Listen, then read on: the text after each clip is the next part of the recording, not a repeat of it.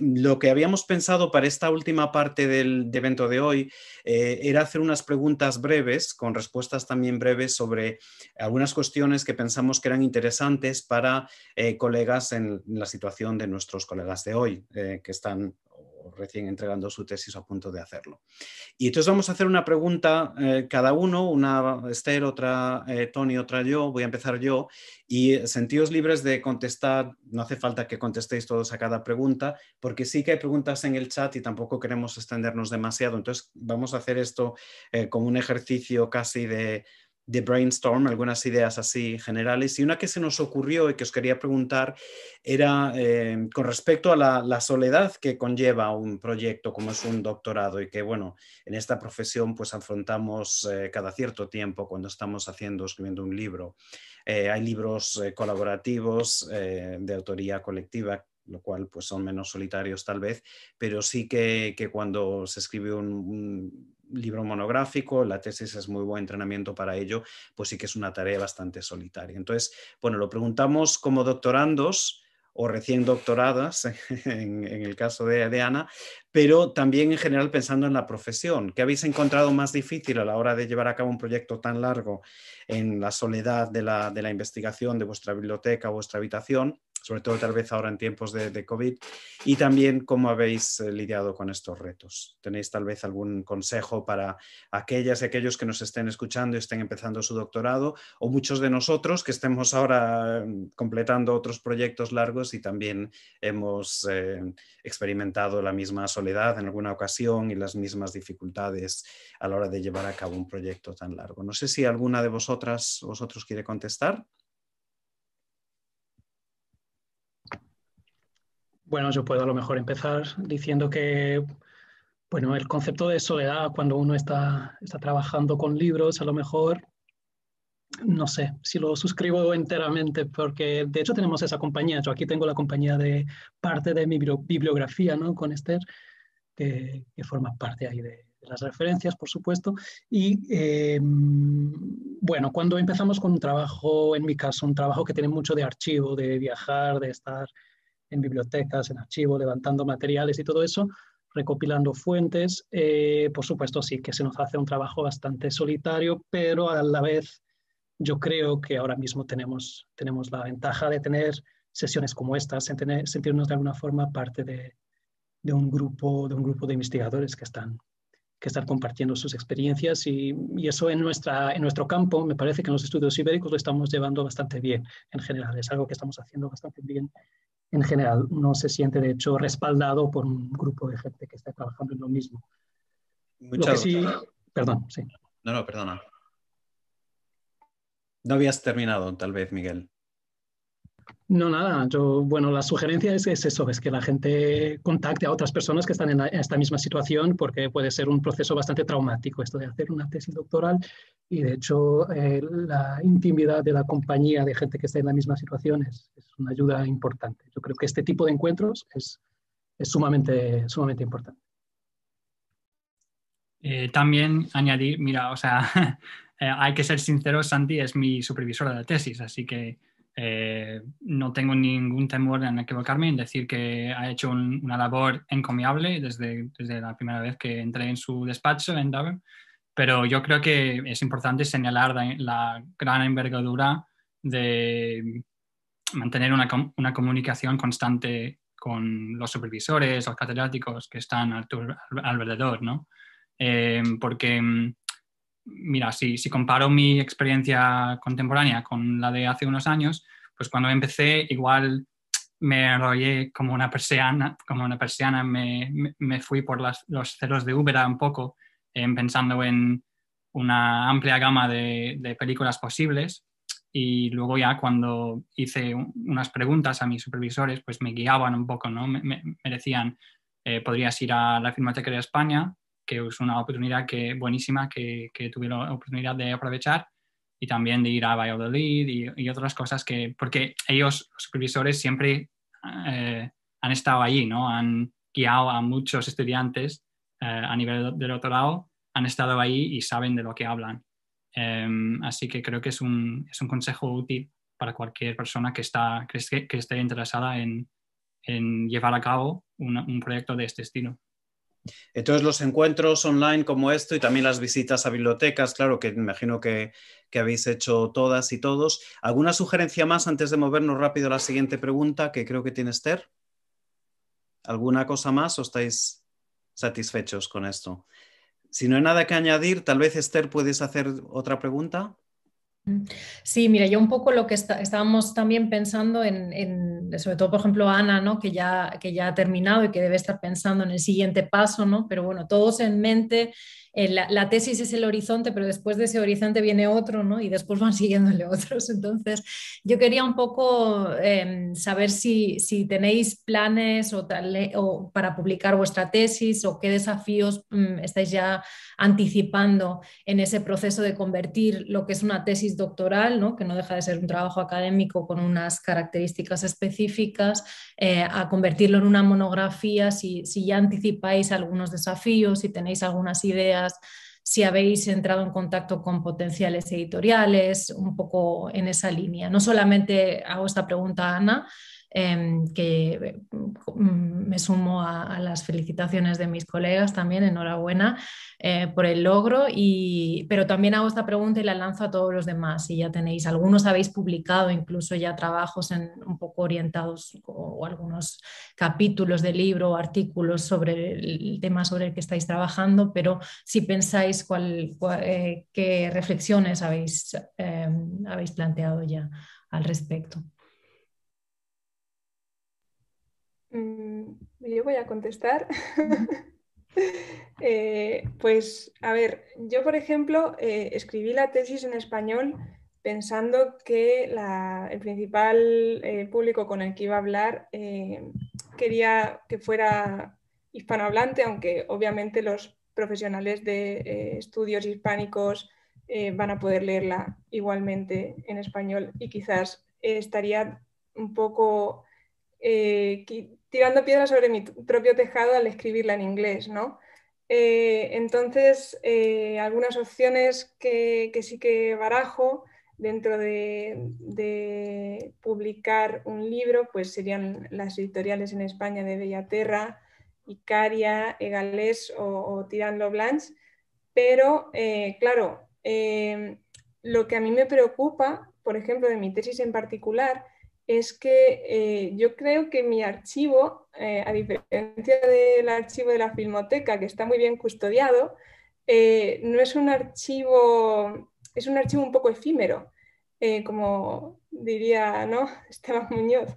es un peligro un poco en peligro de extinción. Muchas de las creaciones han sido creaciones muy precarias que han aparecido en webs que desaparecen de una semana para otra, vídeos que se caen, dominios que caducan. Entonces, eh, eso es una de las cosas que a mí me preocupa en, cuanto a, mi archivo en particular. Eh, y otro de los desafíos, creo, más grande eh, a la hora de publicar, que me ha pasado ya con, con algún artículo, es en tener que revisar, ¿no? Porque, claro, como decías, esto se ha hecho con una narrativa en particular, pero a la hora de hacer un libro, eh, creo que ese mm, poner todo mm, de pues, patas arriba, ¿no? incluso cambiar la narrativa central de la tesis, es una de las cosas que, más impone de este proyecto siguiente. Muy bien, muchas gracias, Ana. No sé si alguien más se lanza, se anima a, compartir un poco. Eh, ¿Sí? ¿Alguien más se anima a compartir alguna reflexión al respecto? Tal vez buen consejo también es ahora concentrarse mucho en terminar la tesis, ¿no? Pero siempre pensar, creo que vivimos en un mundo tan, tan competitivo en la academia a día de hoy, que ha cambiado mucho, desde luego desde mi generación, que la idea de hacer la tesis ya pensando en el formato libro y, bueno, como hemos estado hablando, como decía ahora Ana, y pensar también en editoriales y eso, eh, la verdad es que es muy buena idea también, pero al mismo tiempo creo que es también importante acordarse de lo que es lo más urgente ahora, que es siempre terminar la tesis. ¿no? Os, remito también, si puedo, Esther, yo creo que, parecerá buena idea tal vez eh, mirar el, el Playbéricos de hace dos meses, que fue conversaciones con editoriales que publican sobre estudios ibéricos y tal vez eso sea útil, ¿no? Eh, si me permitís que haga esta, esta publicidad de Playbéricos dentro de otro Playbéricos. Esther, no sé si querías añadir más o, o la siguiente pregunta que creo que va a hacer Tony. ¿Qué piensas? No, yo creo que podemos avanzar. Eh, una cosa, un poco en la línea de lo que decías tú, simplemente, pues sí, enfatizar que, claro, hay que, siempre es importante tener un horizonte en, vista, pero también no perder el, foco eh, intentar también centrarse en lo que uno está haciendo en el momento que, y, las prioridades, pues, eh, que es terminar para, para, vosotros la tesis doctoral, ¿no? Pero siempre, yo una cosa que diría es también preguntar ¿no? y, consultar con, con vuestros directores de tesis, con otros colegas que estén en otras, en, ya en, una fase un poco más, más senior. Eh, y creo que eso siempre puede venir útil, eh, puede venir bien y puede ser útil, ¿no? tener diferentes puntos de vista de cara al, proyecto del libro. Pero dejo a Tony, Tony si vos eh, pasemos a la última pregunta, si te sembra ver. Sí, Don, pues por ejemplo yo puedo preguntaros sobre sobre si pensáis que se pueden crear nuevos puentes entre las diferentes generaciones de académicos que trabajamos en distintas áreas de, los estudios ibéricos, eh, los estudios catalanes, eh, hispánicos, gallegos, portugueses, vascos. ¿Qué podríamos hacer nosotros, eh, los investigadores más veteranos, que estamos más establecidos para ayudaros en los inicios de vuestras carreras profesionales? Y, por ejemplo, como decía Santi antes, nos jubilamos ya directamente para daros paso a vosotros. Eh, o, no sé, quizás en el ámbito catalán existe una, asociación de jóvenes investigadores e investigadoras eh, que se han unido para, dar visibilidad, para darse visibilidad, ¿no? porque quizás pues, su labor, la labor de gente que va marcando un poco la vanguardia eh, más joven pues se queda un poco más oculta en los congresos habituales. O bueno, no sé si quizás esto es algo diferente en el mundo académico español y luego angloamericano, donde, bueno, sabéis que en España existen grupos de investigación eh, donde sí que convivimos eh, investigadores más jóvenes con otros más veteranos, pero quizás en el mundo angloamericano esto de crear grupos de investigaciones más... Eh, es poco habitual, ¿no? Eh, porque el trabajo se hace, eh, se realiza más de forma individual, no sé. En definitiva, ¿cómo pensáis que, podrían, que podríamos articular un poco más las diferentes generaciones entre, de, de investigadores? ¿Puedo responder yo, si os parece? O empezar respondiendo. Claro, em, La cuestión de, la, de, los nuevos puentes eh, y de la interdisciplinariedad yo creo que es clave, que lo relacional es la esencia de los estudios ibéricos. Em, y que como en todo hay que establecer objetivos y proyectos en torno a los estudios ibéricos para que diferentes perspectivas en lo geográfico y en lo científico puedan mantenerse interconectadas más allá de las distintas disciplinas, la cuestión de las generaciones, pues dos ideas que me vienen a la mente así eh, ahora mismo sería que, bueno, eh, los investigadores más veteranos, pues que nos podrían ofrecer pequeñas colaboraciones docentes o de investigación, porque en nuestro caso todo cuenta. El currículum se va haciendo línea a línea y mm, y bueno, y más allá de esto, de, dar una sesión puntual en alguna asignatura vuestra o, colaborar en, proyectos, creo que simplemente estar a vuestro lado, teneros como codirectores o, en este seminario como interlocutores eh, y ver cómo trabajáis ya es muy útil. Yo aprendo mucho y me resulta muy inspirador ver cómo trabajan, organizan y dirigen mis dos directoras, que son dos investigadoras veteranas, Margalida Pons y Elena Losada, y, ver cómo trabajan también me enseña. Muy bien.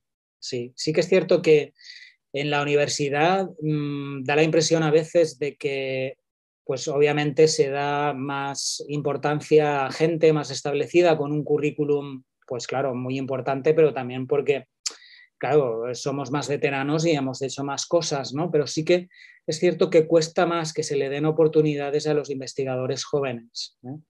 Y yo, eh, por mi parte, lo intento. Me gusta mm, trabajar con gente joven porque vienen con ideas más innovadoras a veces que la gente más veterana.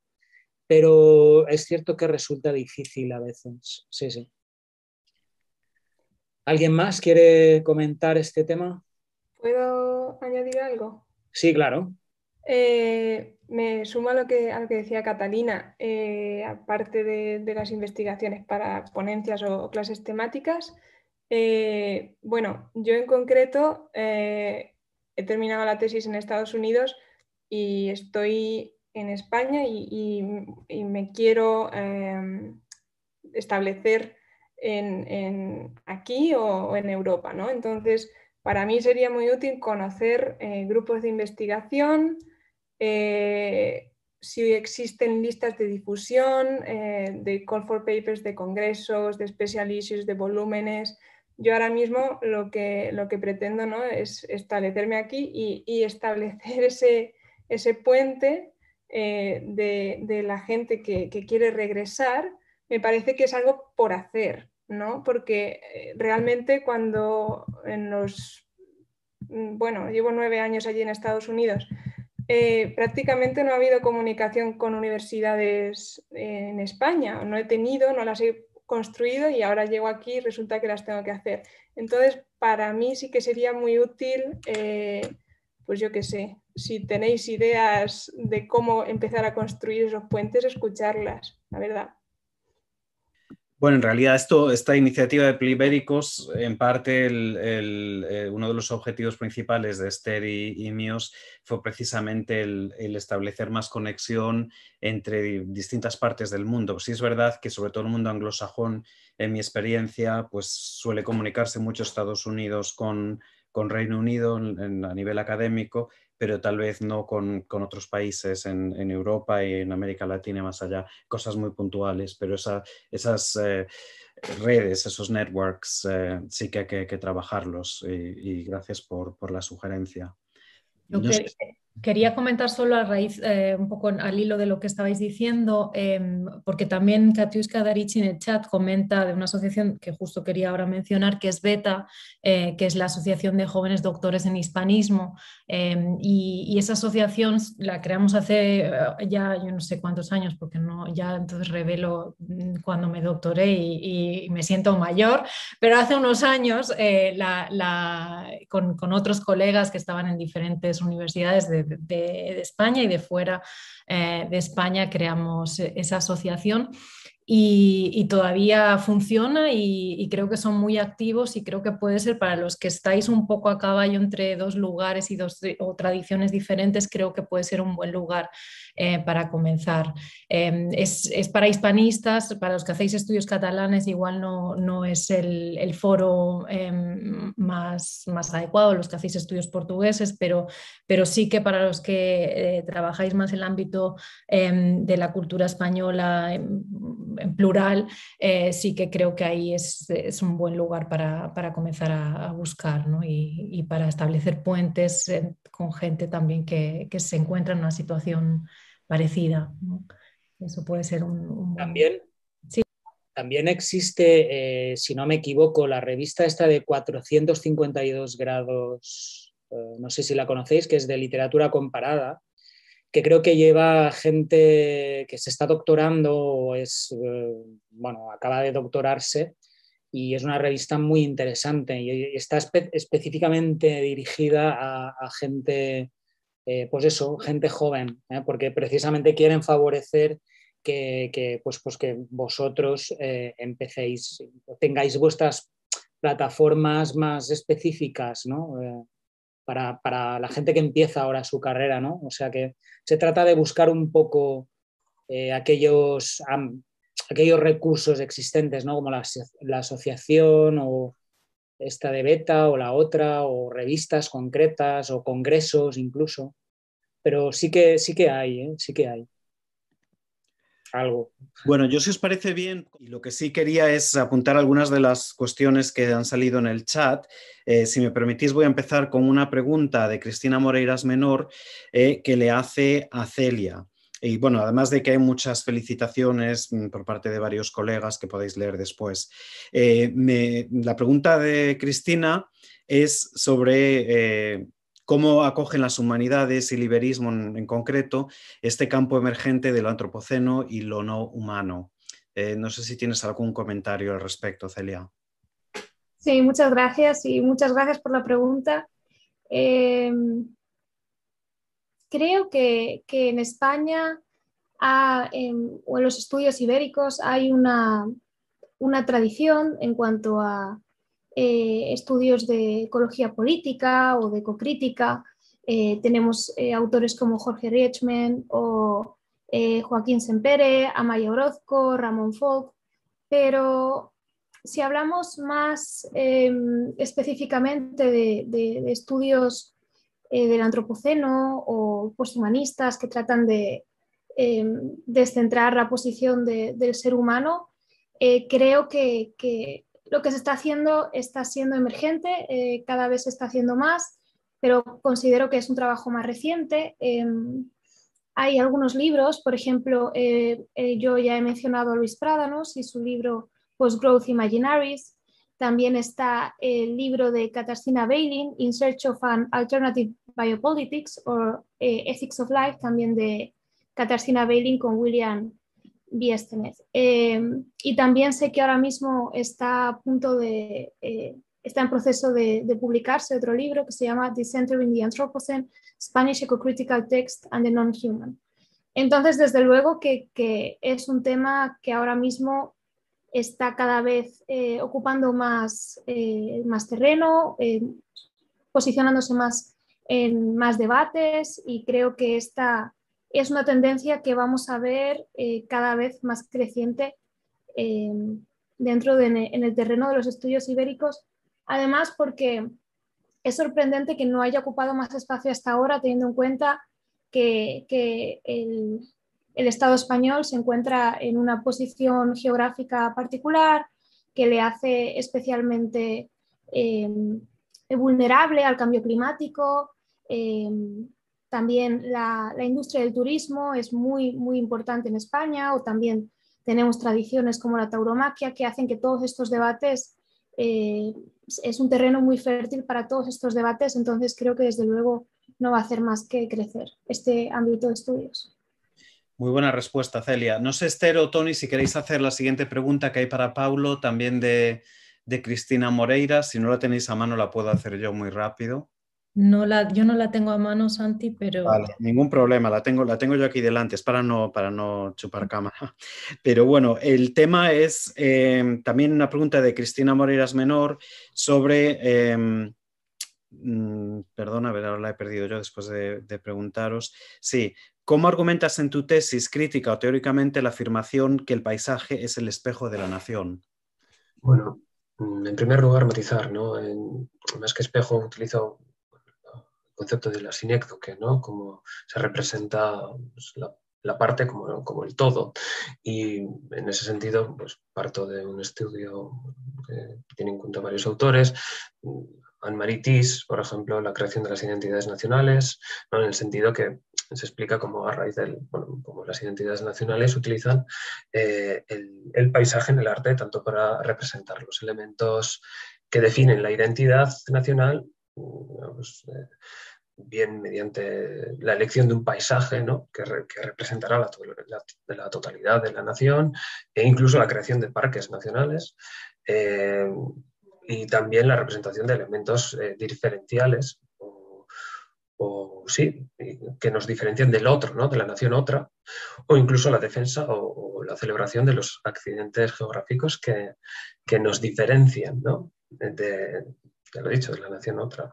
Pero bueno, también hay una serie de autores que me interesa mencionar, eh, en ese sentido, Raymond, Raymond Williams eh, o Anne Birmingham, eh, que desde el marxismo analizan bueno, la, representación, bueno, sí, la representación de, lo que Anderson denominó esta eh, esta, bueno, esta comunidad que se imagina como, como una fraternidad horizontal y vienen a, a revelar, este, digamos, eh, las tensiones de clase en, estas representaciones que idealizan a la comunidad. Y luego, por último, ya en, pues, el ámbito ibérico, eh, creo que hay unas investigaciones bastante interesantes desde el Observatorio Catalán del Paisaje eh, del profesor Joan Noguer, y también me gustaría eh, mencionar el trabajo que Eduardo Martínez de Pisón eh, y sobre, pues, sus estudios sobre la generación del 98 y de la idea de la nación, su representación en el paisaje, lo que me han aportado. Muchísimas gracias, Paulo. Hay eh, una pregunta también para Matt. No sé si alguien la tiene a mano y la quiere hacer. no se la Santi, solamente una cosa que quería, porque quería, mm, eh, aquí hay, hay, un comentario también que creo que es interesante, una sugerencia un consejo que daba Bárbara Chequi, que aprovecho también para, saludarla aquí, ¿no? que decía eh, primero encontrar trabajo y luego publicar la tesis para que cuente para el tenure. Creo que eso es importante, especialmente para los que estáis en el contexto em, estadounidense, eh, no necesariamente válido para otros, para, para otros. Em, aquí también es importante, ¿no? porque a veces eh, los que estáis aquí invitados mm, provenís, estáis, eh, em, eh, trabajáis en, universidades o os doctoráis en universidades diferentes de países diferentes donde el sistema académico funciona de manera diferente. ¿no? Y el consejo aquí queda, queda en Bárbara Cheji es muy para los que estáis en Estados Unidos sin duda. ¿no? Primero encontrar trabajo y después publicar la tesis para que, para que cuente para el tenure. Eso, eso es importante. Y aprovecho igual para mm, hablando que, eh, o comentando aquí, aprovechando que estaba hablando de Bárbara, ella también lanzó una pregunta muy específica para, para Ana eh, y pregunta si eh, en, tu tesis hablas, en tu tesis hablas también de Erika Lust y cómo sitúas su obra en el, en el, campo ibérico, precisamente. Si quieres contestarla, sí. bueno, Bárbara, hola, ¿qué tal? La conocí en Austin hace, hace algún año. Eh, bueno, eh, Erika Luz no la, he, no la he metido dentro de mi tesis porque eh, me centro en lo que harían activistas transfeministas. Y además Erika Luz tiene una definición del porno que hace como porno feminista, ¿no? o porno para mujeres. Entonces, las activistas transfeministas definen el posporno de manera, digamos, un poco contrapuesta a, la, propuesta que tiene Erika Lust. Entonces, eh, por eso no la he incluido, aunque su trabajo a mí personalmente me parece muy interesante, eh, pero no forma parte de mi corpus eh, al, no ser parte de este movimiento social. Muchas gracias. Bárbara le preguntaba también a Matt si ha considerado la comedia desde la perspectiva de género. Sí, muchas gracias por la pregunta. la verdad es que es una preocupación mía desde el principio. Em, eh, bueno, eh, defendería mis casos de estudios mm, diciendo que, bueno, me enfoco, me centro en las masculinidades disidentes y su relación con eh, el, heroísmo patriótico o, antipatriótico, como en el caso de Tordente, por ejemplo, em, y, y Super López también, que es un superhéroe nacional, pero también patético irrisorio que no da la talla, que no está a la altura de las circunstancias en absoluto. Em, pero también en el capítulo 5, es decir, eh, en las, que, es, que pasa en las películas desde 2010 hasta, hasta hoy mismo, pues ahí em, indago en, en, la comedia eh, romántica como género.